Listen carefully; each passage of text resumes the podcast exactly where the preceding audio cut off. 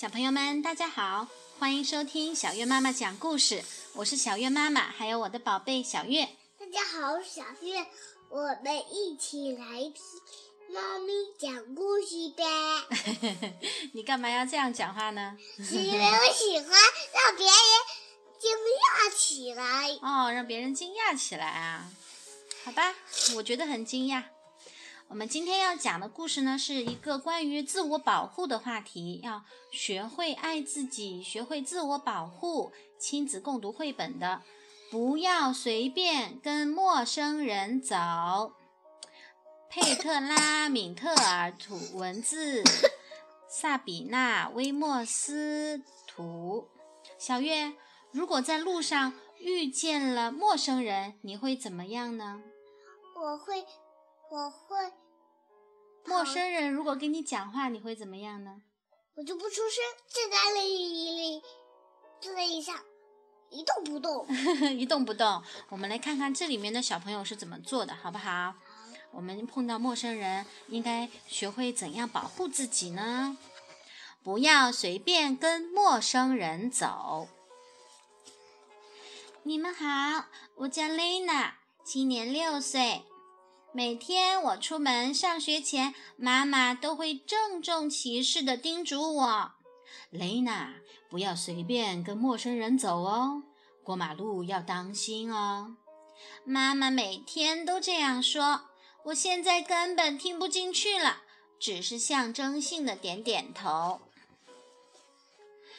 可是几天前发生了一件事。那天早上，我站在红灯前等着过马路的时候，突然发现不远处有一辆又黑又大的汽车，里面坐着一个人。天哪，那个人阴沉着脸，好像一直盯着我看。他看上去是多么可怕呀！那时候天还没有完全亮，我不由得想起了小红帽这个故事。就是妈妈讲过很多遍的那个故事，我顿时觉得自己就是那个可怜的小红帽，那只大坏狼就坐在汽车里，随时都可能扑过来吃掉我呢。我好害怕。绿灯总算亮了，我飞快地冲进了学校。说实话，我从来没有跑得这样快过。到了学校，我马上把这件事告诉了我的伙伴们。露莎肯定地说：“那个人一定是个坏人。”我妈妈常常告诉我要小心这样的人。珍妮和艾莎也觉得露莎说的很有道理。放学回家的时候，我们发现我早上看到的那辆车依然停在那里。那个神秘的陌生人仍旧坐在里面，怎么会有人一整天都坐在车子里盯着马路看呢？还好我现在不是一个人，要不然我一定会被吓得尿湿裤子呢。露莎说：“我妈妈说，如果碰到危险的事情，就马上跑回家哦。”珍妮说。我妈妈也说呢，如果觉得有人要对我做什么坏事，就要去按附近人家的门铃，或者向周围的大人求救哦。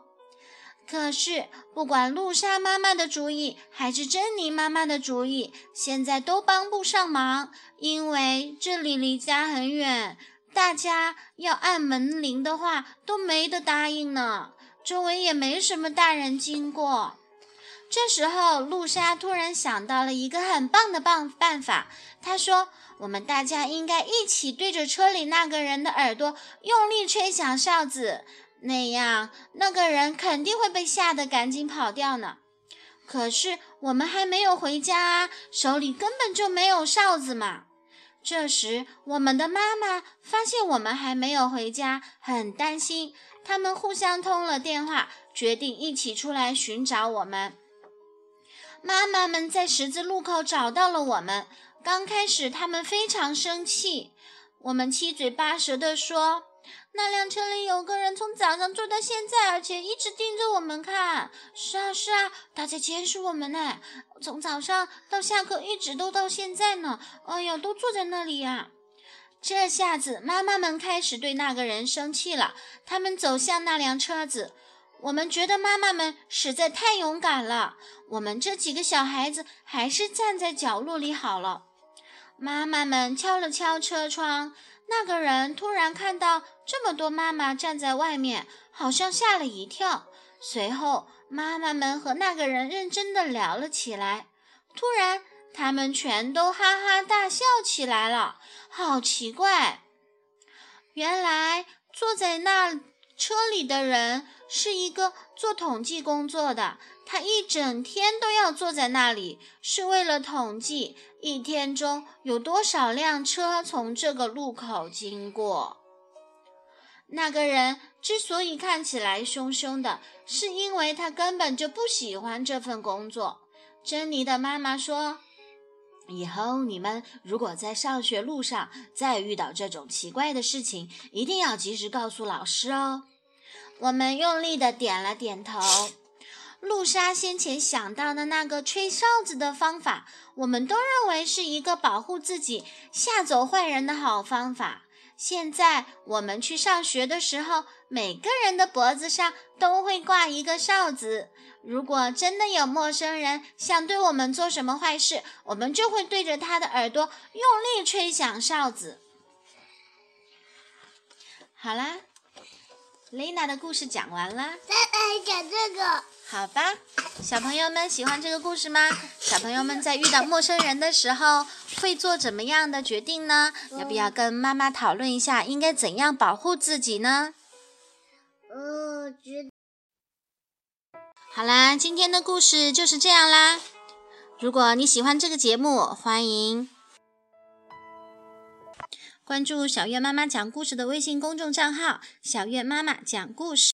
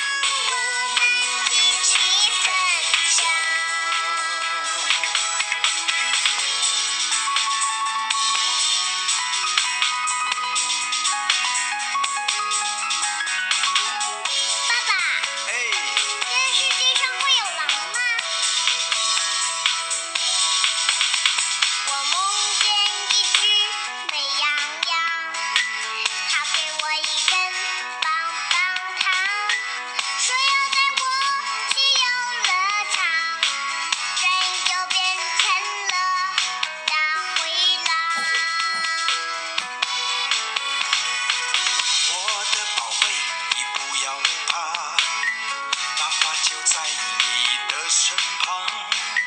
虽然这世界